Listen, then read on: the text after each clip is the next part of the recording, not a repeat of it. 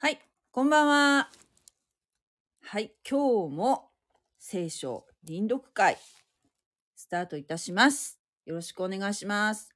今日読むところはヨハネの福音書19章と、えー20章、21章。今日3つ読みます。ちょっと長くなると思うんですけれども、え実は今日で聖書臨読会55回目なんですね。去年の1月から、えー始めたんですけれども、はい、もう1年経ちました。1年を過ぎました。えーで今日がヨハネの福音書、えー最後の日になります。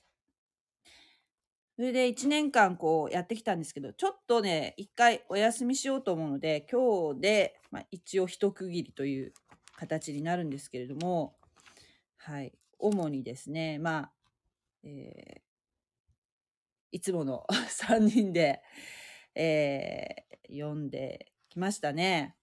はい。えー本当に、えーありがとうございます。一緒に 読んでくださった方、本当に感謝です。はい。えー、もぐちゃん、サミさん、はい。聞こえました。こんばんは。こんばんは。こんばんは。よろしくお願いいたしよます。ろしくお願いします。す。はい。それでは、今日はヨハネの福音書19、20、21で、えー終了ですね。よろしくお願いいたします。よろしくお願いしくお願います。します。はい。はい。それでは、えっ、と、一節賛美さんで、もぐちゃんで私の順番でお願いいたします。はい。はいお願いしますはい。それでピラトはイエスを捕らえて鞭で打った。兵士たちは茨で冠を編んで、イエスの頭にかぶせ、かぶせ、かぶせ、紫色の衣を着せた。彼らはイエスに近寄り、ユダヤ人の王様、万歳と言って顔を平手で叩いた。ピラトは再び外に出てきて彼らに言った。の時え、聞こえない。すれば私にお前たちにわかるだろはい。イエスう。はも、しもし。はい聞。こえます。はい。イエスは茨の冠と紫色の衣をつけて出てこられた。ピラトは彼らに言った。見よ、この人だ。えー、ごめんなさい。6。見ようごめんこの人だ。ごめんなさい。はい。祭司長たちと下役たちはイエスを見ると、十字架につけろ、十字架につけろと叫んだ。ピラトは彼らに言った。お前たちがこの人を引き取り、十字架につけよ。私にはこの人に罪を見出せない。ユダヤ人たちは彼に答えた。私たちには立法があります。その立法によれば、この人は死に当たります。自分を神の子としたのですから。ピラトはこの言葉を聞くと、ますます恐れを覚えた。そして再び総督官邸に入り、イエスに、あなたはどこから来たのか？と言った。しかし、イエスは何もお答えにならなかった。そこでピラトはイエスに言った。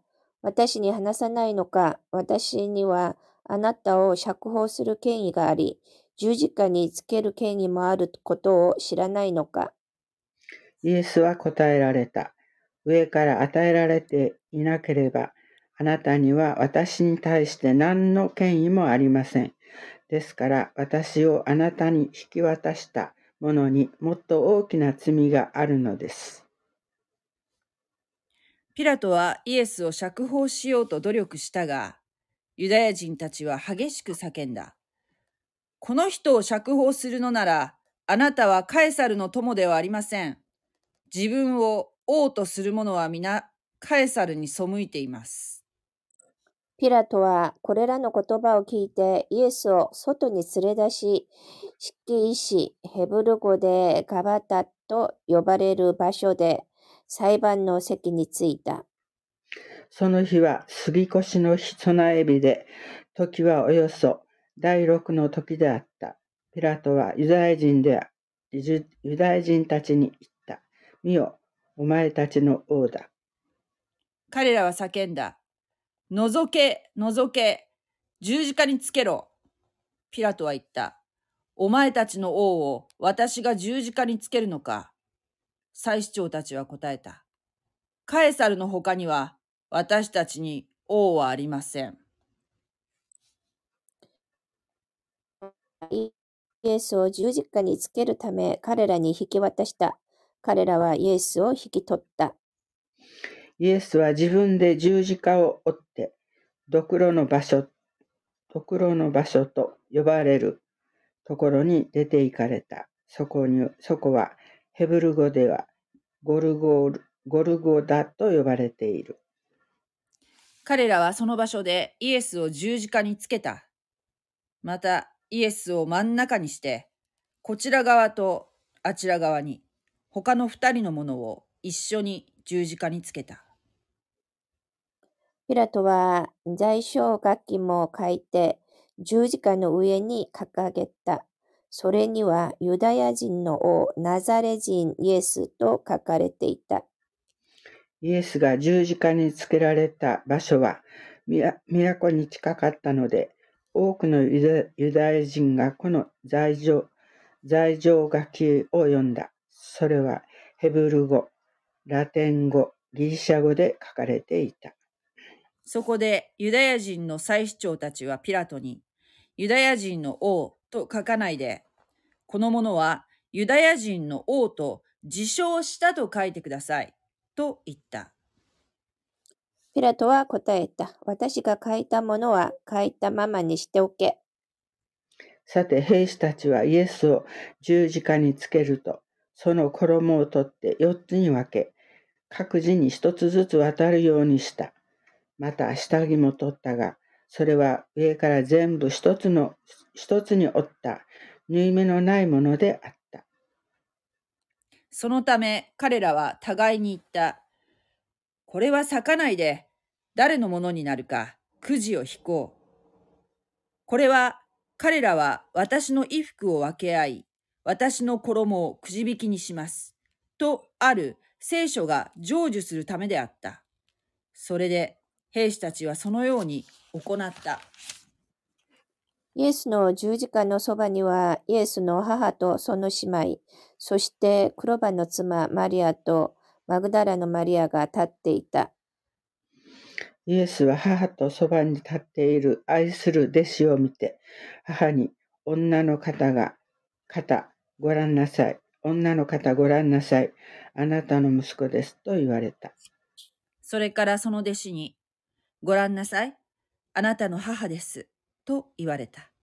その時からこの弟子は彼女を自分のところに引き取った。それからイエスはすべてのことが完了したのを知ると、聖書が成就するために私は乾くと言われた。水ぶどう酒がいっぱい入った器がそこに置いてあったので、兵士たちは水ぶどう酒を含んだ海面をヒソープの枝につけてイエスの口元に差し出した。イエスは水ぶどう酒を受け取ると、完了したと言われた。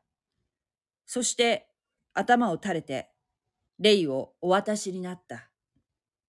その日は備え日であり、翌日の安息日は大いなる日であったので、ユダヤ人たちは安息日に死体が十字架の上に残らないようにするため、その足を折って取り下ろしてほしいとピラトに願い出た。そこで兵士たちが来て、イエスと一緒に十字架につけられた一人目の者ともう一人の者の足を折った。イエスのところに来ると、すでに死んでいるのが分かったので、その足を折らなかった。しかし兵士の一人はイエスの脇腹を槍で突き刺した。するとすぐに血と水が出てきた。これを目撃した者が証ししている。それはあなた方も信じるようになるためである。その証は真実であり、その人は人は自分が真実を話していることを知っている。これらのことが起こったのは、彼の骨は一つも折られることはない、とある聖書が成就するためであり、また聖書の別のところで彼らは自分たちが突き刺した方を仰ぎ見ると言われているからである。その後でイエスの弟子であったが、ユダヤ人を恐れてそれを隠していたマリ、アリマタヤのヨセフがイエスの体を取り下ろすと下ろすことをピラトにお願いした。願い出た。ピラトは許可を与えた。そこで彼はやってきて、イエスの体を取り下ろした。以前、夜、イエスのところに来たニコデモも、もつ薬と人工を混ぜ合わせたものを100リトラほど持ってやってきた。彼らはイエスの体を取り、ユダヤ人の埋葬の習慣に従って香料と一緒に雨布で巻いた。イエスが十字架につけられた場所には園があり、そこにまだ誰も葬られたことのない新しい墓があった。その日はユダヤ人の備え日であり、その墓が近かったので、彼らはそこにイエスを納めた。20章。さて、週の初めの日、朝早くまだ暗いうちにマグダラのマリアは墓にやってきて、墓から石が取り除けられているのを見た。それで走ってシモン・ペテロとイエスが愛されたもう一人の弟子のところに行って、こう言った。誰かが墓から死を取っていきました。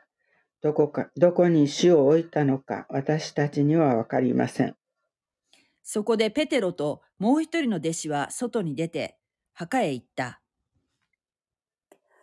二人は一緒に走ったが、もう一人の弟子がペテロよりも早かったので、先に墓に着いた。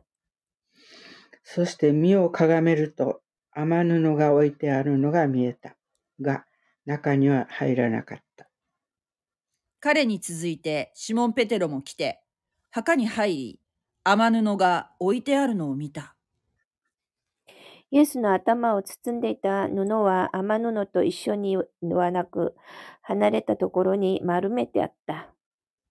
その時、先に墓に着いたももう一人の弟子も入ってきた。そして見て信じた。彼らはイエスが死人の中から蘇られなければならないという聖書をまだ理解していなかった。それで弟子たちは再び自分たちのところに帰っていった。一方、マリアは墓の外に佇んで泣いていた。そして泣きながら体をかがめて墓の中を覗き込んだ。すると、白い衣を着た二人の見つかいが、イエスの体が置かれていた場所に、一人は頭のところに、一人は足のところに座っているのが見えた。彼らはマリアに言った、女の方、なぜ泣いているのですか？彼女は言った。誰かが私の死を取っていきました。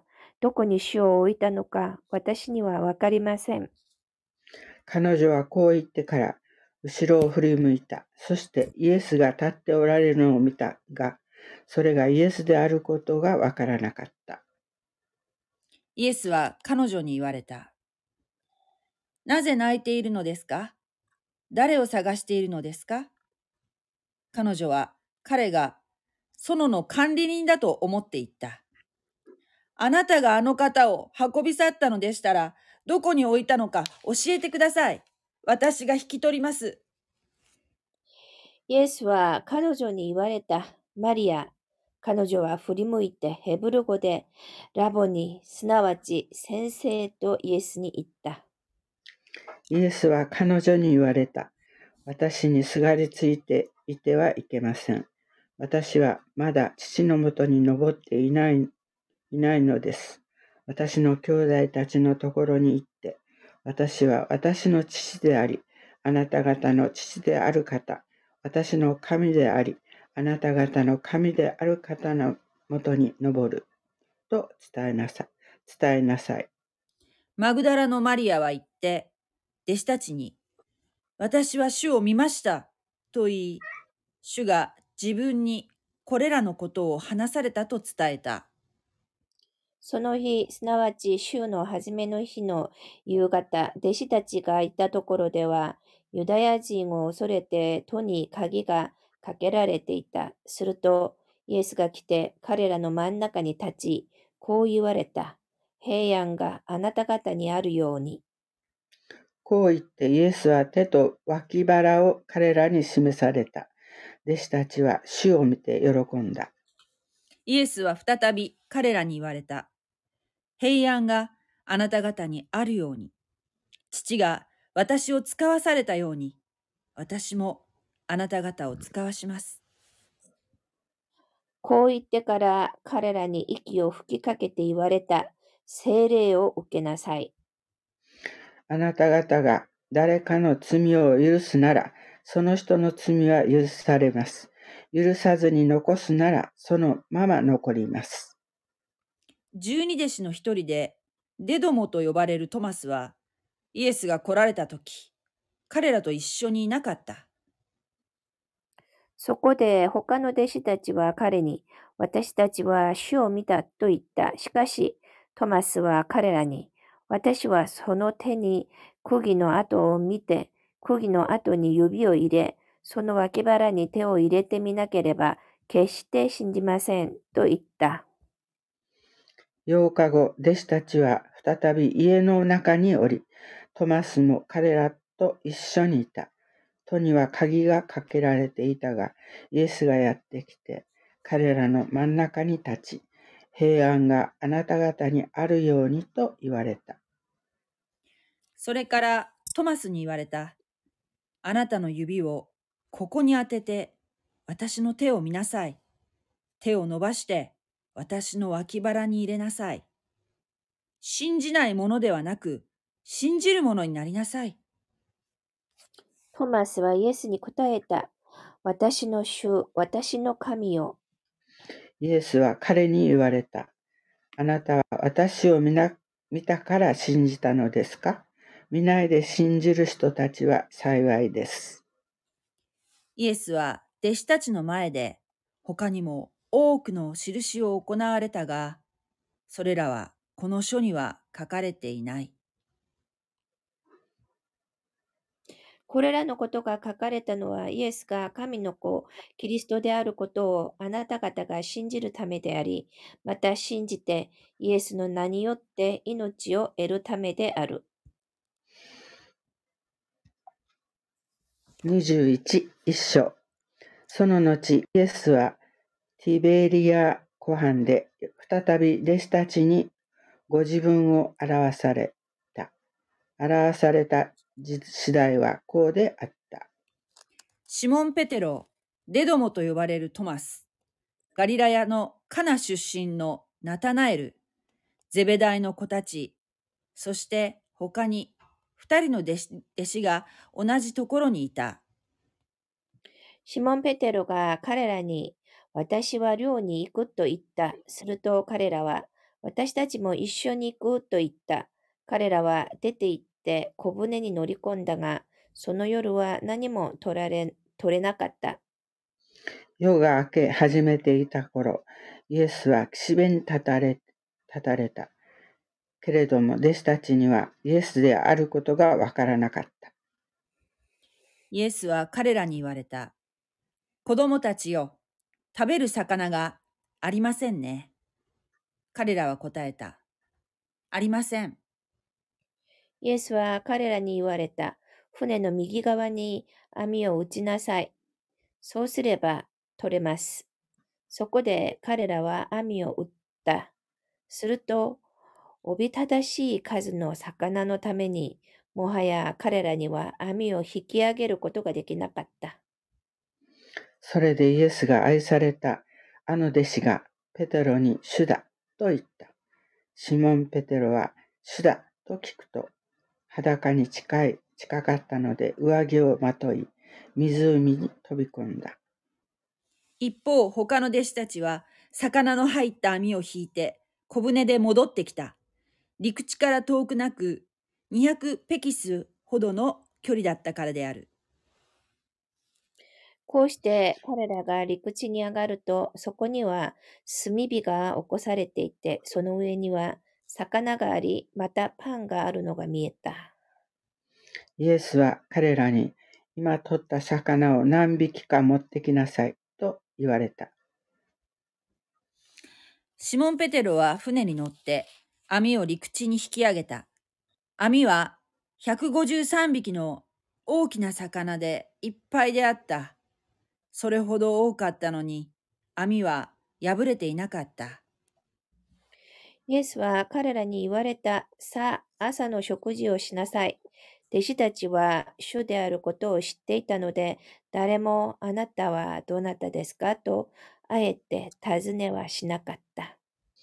イエスは来てパンを取り、彼らにおたお与えになった。また、魚も同じようにされた。イエスが死人の中から蘇って、弟子たちにご自分を表されたのは、すでに、これですでに三度目である。彼らが食事を済ませたとき、イエスはシモン・ペテロに言われた。ヨハネの子シモン、あなたはこの人たちが愛する以上に私を愛していますか？ペテロは答えた。はい。主よ、私があなたを愛していることはあなたがご存知です。イエスは彼に言われた。私の子羊を飼いなさい。イエスは再び彼に、ヨハネの子シモン、あなたは私を愛していますか？と言われ、言われた。ペテロは答えた。はい、主よ。私があなたを愛していることはあなたがご存知です。イエスは彼に言われた。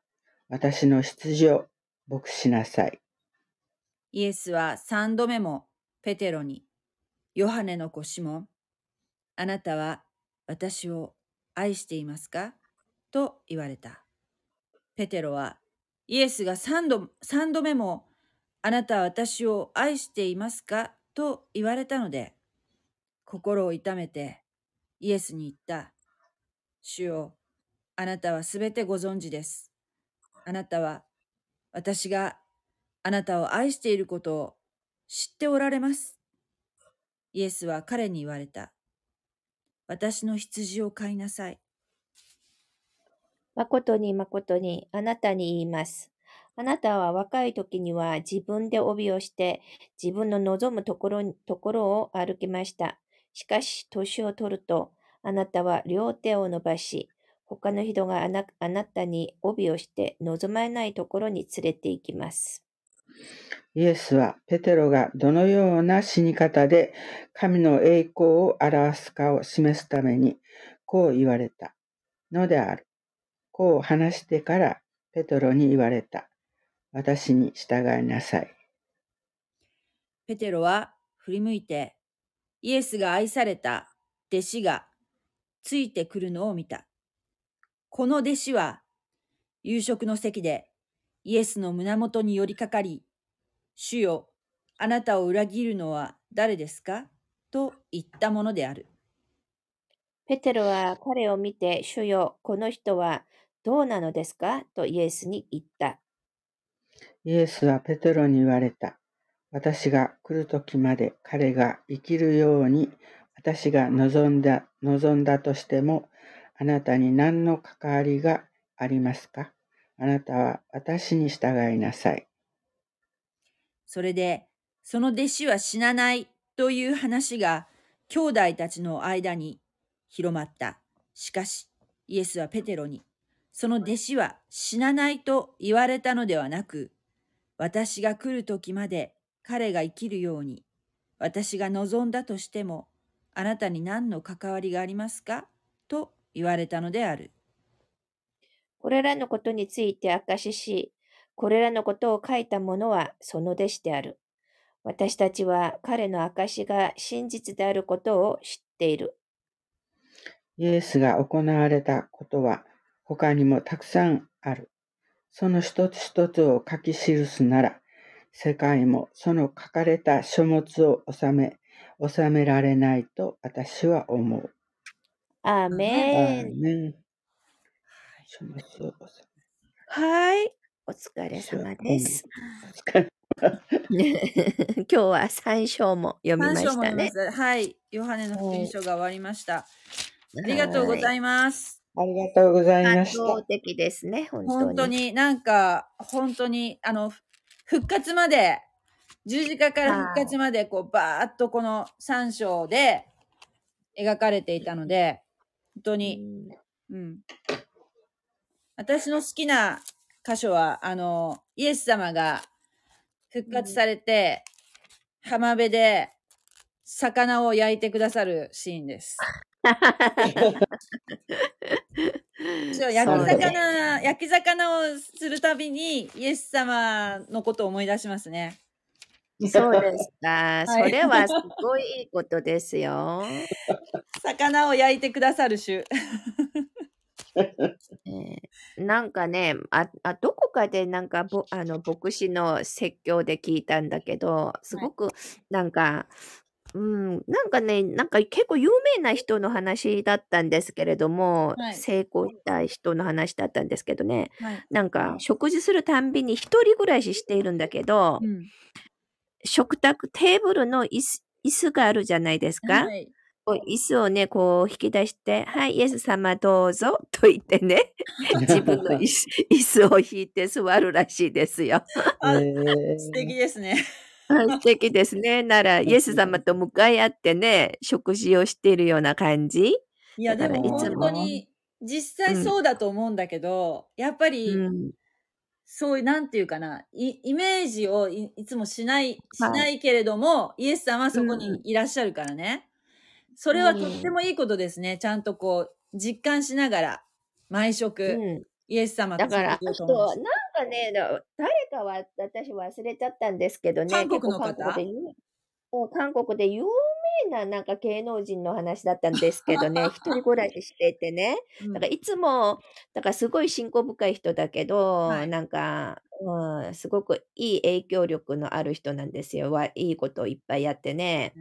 で、ああの、その人はなんか食事するたんびに 椅子をこう引っ張って、イエス様どうぞって言うらしくて、もういつも常になんかイエス様とあのお話をしてるみたい。やっぱりでも一人暮らししてるとなんか独り言がなんか増えるとか言ってるんですですけど、さけさんも独り言言う方ですか？独り言じゃなくて、うちはあの猫がいるので、完全に独り言とは言えない。そうだすいませんけど。あの、そうですね。猫、猫もいなかったらもう話し相手がいないからね。本当に独り言が増えるでしょうね。うん、テレビに向かってはい、話すだから一人独り言をうんするよりはいつもイエス様と話した方がいいですね。本当ですね。本本当にそう。なんか焼きそれが祈りな魚んだろうけど。はい。焼き魚を食べるたんびに考えるというのはすごいなと思ってね。私はあんまり焼き魚よくね、焼いて食べるけども、はいなんかイエス様考えたことないね。ねすごい偉い。いや、なんか、うん。そんなに、そんなに私は頻繁に魚食べないんだけども、だからこそ、うんなんかこう、焼いた時は、しかもなんか炭火で焼くっていうのがいいよね。まあ、炭火で焼くっていうのはなかなかしないんですけれども、パンも焼いたりしてね。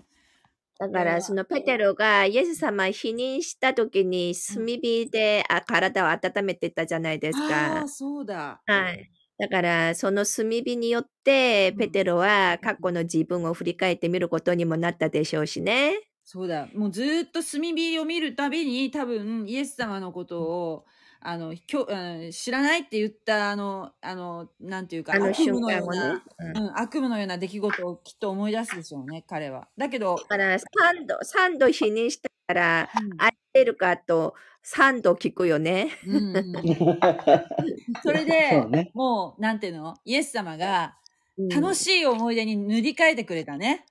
そう、かい完全に回復させてくれたというね。うんだからこのヨハネの福音書21章がすごく大事なのは、もしね、このヨハネがこの記録をね、残してくれなかったとすれば、うんペテロはイエスを否認した人で終わってるかもしれませんよね。そうだよね。これすごくでも、だはい。大事。で、えーなのになぜ、その使徒の、このヨハネが終わったら使徒の働きじゃないですか？うんうんえー使徒の働きでは、もうペテロが、あの、牧会をね、もう、とうとうとするから、その妥当性をね、うん強調するためにも、この21章は大事だったという話ですね。うーでもね、なんか私この日本の聖書読んで、ちょっと、あ、細かいなと思ったのが、うん。韓国の聖書では、私の羊を飼いなさいというふうに言ってるけど、うん。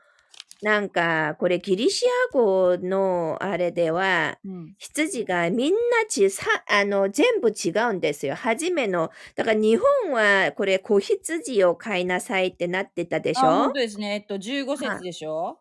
はい。の子羊子羊を飼いなはい。でもね、これギリシア語は、あの、全部違うらしいですよ。子羊、その次の羊は中間ぐらい育った、まあ、人間として言えば思春期にあたる、あの、まあ、時期の羊。うん。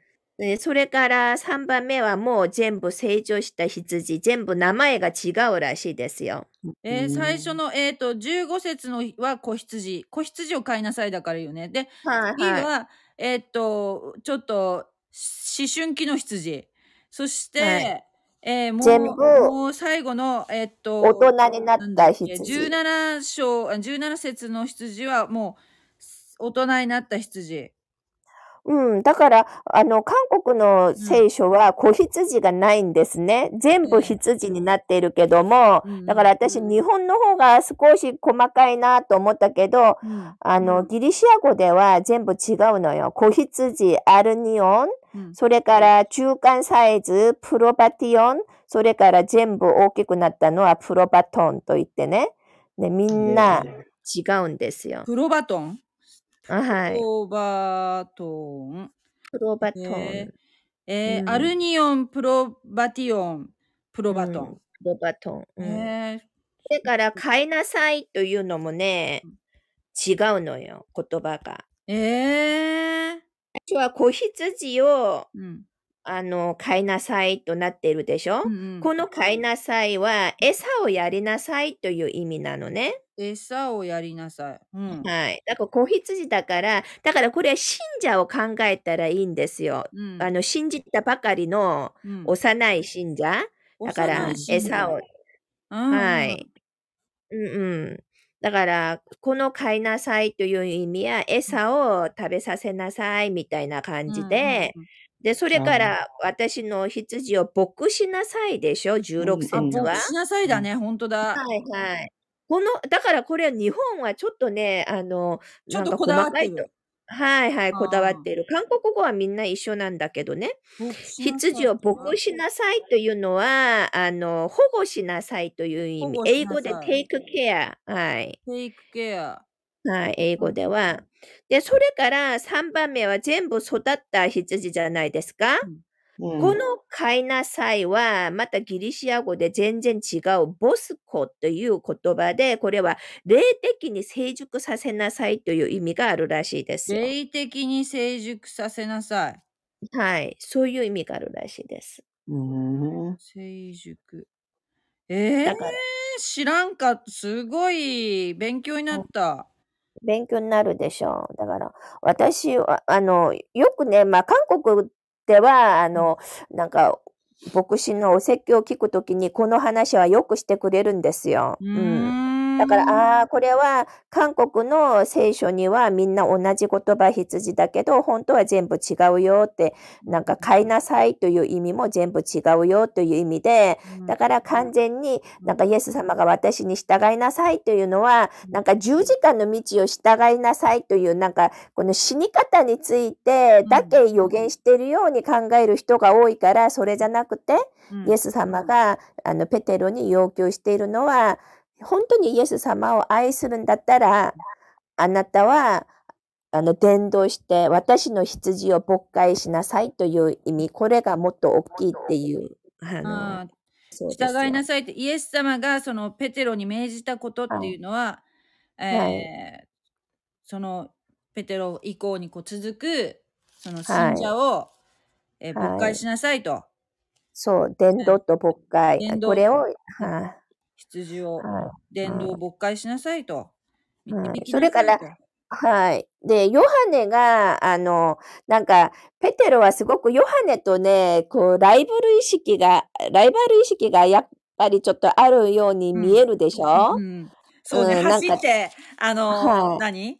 イエス様のお墓がね、いなくなったっていう知らせで、二人で走っていくよね。だけど、ヨハネに抜かれて。ヨハネが早いし。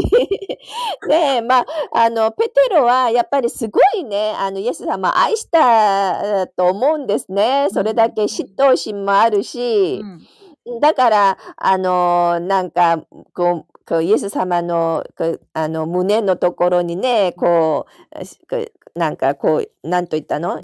イエス様のもたれ胸元かかっていに。たのはヨハネですよね。一番はい年が若いから、イエス様うん。のすぐ横に、年若い人は一番、あの、いなんていうの？偉い人、偉い人というか、え主人の横に来らせられるんだよね。そうそう、可愛がってくれたからね。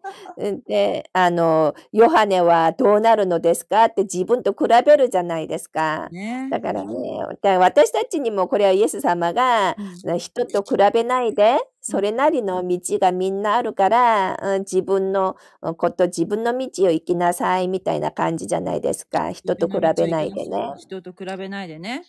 はい。ペテロにはペテロの道があって、ヨハネにはヨハネの道がある。うん。ね。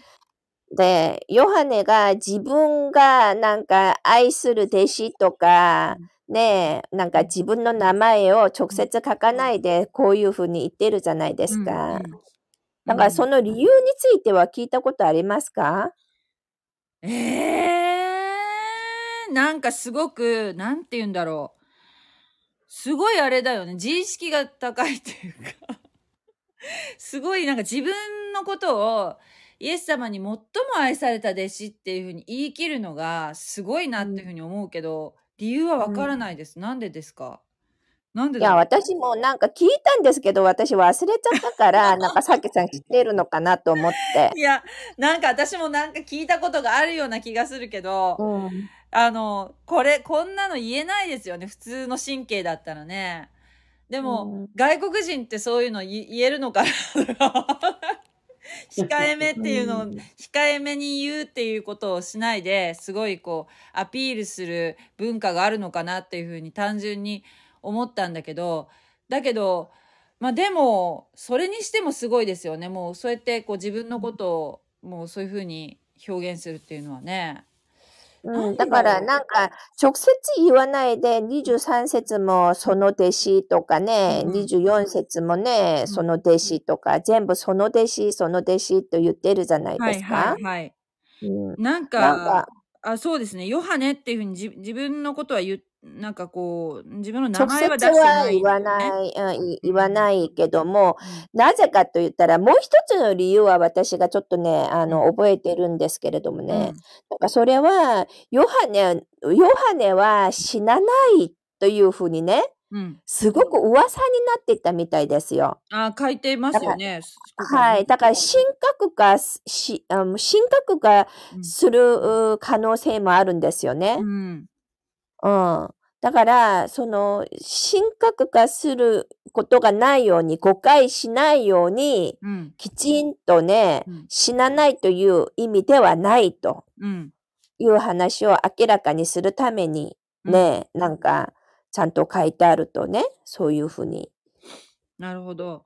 なんか、ものすごくね、こう、ヨハネは特別な人間みたいにね、なんか、すごく噂があったみたいですよ。確かに人のあのう、ん十二弟子のうんほとんど、ほとんどというかもう、ヨハネを除いた人はもうみんな殺されてるんですよね、確か。すごい。みんなすごい殉教したけども、よねそうそう。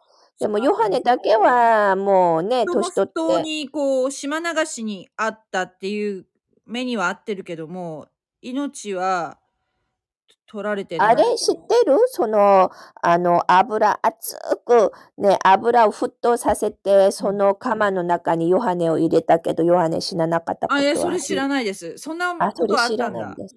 うん。あじゃあそだからヨハネ神格化されるかもしれないですそうそうそう。だから、ヨハネは、うんあの、本当に神格化される可能性があるので、うんだから、なんか、ヨハネ自分自身の名前を、あの、言うよりは、うん。なんか、その弟子、その弟子と言いながら、うん。イエス様が死なないと言っているわけじゃないよというのも、ここにあきちんと書いてくれているという話です、わわざわざなんかちょっと不自然ですよね。この最後のとこうんちょっと言い訳っぽくてね。そうそうそう。うん。不自然だけど、なんか、うん、まあ、自分を神格化しないようにね、うんうん。うん誤解しないように、うん。なんか客観的な立場で、なんかうん。書くために、うん。あの、まあ、そういう言い方だったという話もありますね。なるん、ほどね。なんか沸騰する油の中に入れたけど死ななかったというのはすごいでしょすごいですね。もう。それ聖書には出てないけども、あの、歴史、こう、ヨセフスが書いた、その、なんかローマの歴史、はいはいはいうんはいその歴史ユダヤの、戦記とか書いた人ですよね。はいはいはい、その歴史の本には、うんあの、記録があるらしいですよ。へえ、そうなんだ。うんすごいね。でも、もう本当になんか、あの、このイエス様とこの弟子たちのこの出来事っていうのは、えーあの、この間昨日なんですけど、ロローマ展っていう、あの、美福岡の美術館でね、ローマの、あの、うん。あれがあったんですけど、そこで、あの、それこそ聖書に出てくるね、ルカの福音書とかに出てくる、あの、うん。皇帝アウグストゥスの、うん。あの石なんて言うんでしょう石膏かなあれは。大理石かなんかのあの、えー胸胸胸までのねそのうん像がね展示してあったんですよ。だからすごくなんていうの？あのリアルなそのその皇帝に別にこうなんていうかな？かっこよくしたんじゃなくて本当にかなりリアルらしいんですね。なんか特にあのうん。男前に作ったわけじゃなくて。でそういうふうに書いてあったんですけどあの、あの人が、えー要するになんていうの？イエス様がまだお腹の中にいた時に、えーなんていうんでしたっけあれ。じ住民登録？うん。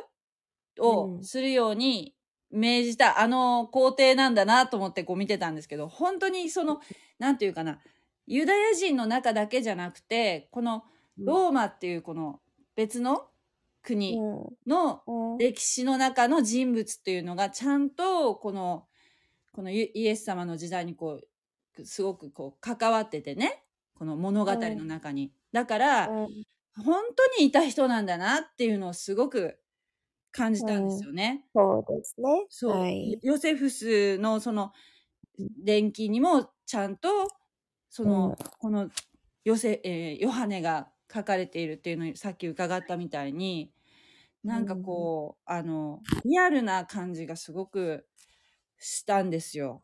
なんか、うんうんそうね。なんかこうねまるでこうこの2,000年前のことなんだけどもなんかこう作り話のように多分普通思うと思うんですよねこのなんかイエス様っていう人はね。でも本当にちゃんとローマの歴史のにも関わってるしもうそうね。本当にいた人本当にこの地上を歩いてたんだなと思うとすごく鳥肌が立ちますね。そうですね。そう泣いあの、うん、また、あの、臨読会は、うん次は、使徒の働きしましょうか。あ、そうですね。あのー、使徒の働きいいですね。あ、この続きみたいな感じでね。はい、この続きみたいな感じだから、使徒の働きやってからまた、そのね、福音書またやればいいと思いますよ。そうですね。あの、ちょっと提案なんですけど、はい。金曜日に今やってるじゃないですか。別のはい曜日に変えるというのは、だあのどうですか？ご都合は。いいですよ、別の曜日いいですか？が。私は、何はい曜日。だったらいいです、何曜日だった？ら私は別に大丈夫？いいです。はい。火曜火曜日はいかがでしょうか？火曜日でも構いませんよ。火曜日でいいですか？もぐちゃんどうですか？火曜日でも。うん、大丈夫よ。大丈夫？本当に。うん、じゃあ、火曜日、今回でやん？終わ終わりって言ってたから。そうそう、一回終わろうかなと思ってんだけど、うん。使徒の働きやりたいですね。このお話の続きがあるんですよ、もぐちゃん。あ、本当。そう、うんこの続きがまた面白いので、ぜひ。はい。ああのわかりました。じゃあ、金曜夜9時は聖書臨読会は、今年は、うん火曜夜9時は聖書連読会。うんあ、あの、なんか、えっ、と、さけさん、その、金曜日、今までちょっと辛かった？ちょっとあの、なんか、あの、一週間のこの、うん。あれですね。あの、あれなので、ちょっと火曜日だったらまだ元気なので、元気がある。うーん、なるほど。いや、あの、あいやいや、なんか少し休もうかと思ってたんだったら、休んでいいよ。いや、あの、それをね、ちょっとね、曜日をね、変えようかうんどうしようかっていうふうにちょっとうん悩んでたので、今、使徒の働きっていうふうに言われたので、もうえやりたくなりました。火曜火曜日、うん。じゃあうん火曜日の夜9時、えっと、次回もやっぱ2章ずつやっていきたいと思いますのであ、ぜひ、そしたら、はい。あの、来週、あの、すぐもう30日火曜日じゃないですか。はい、2月からやりましょうよ。一週うんちょっとお週お休みして、2はい月ですね、2月からまたはい。スタートしましょう。で、はい。あの本当にこれ聞いてくださってるね、方ね、うんぜひね、うんあの、参加してほしいですね。もうあの、聖書を持ってないっていう人も、あの、アプリをね、聖書、えっと、アプリの、なんていうの、あれ、ダウンロードして、一緒に読んでほしいなというふうに思いますので、ぜひさんご参加ください。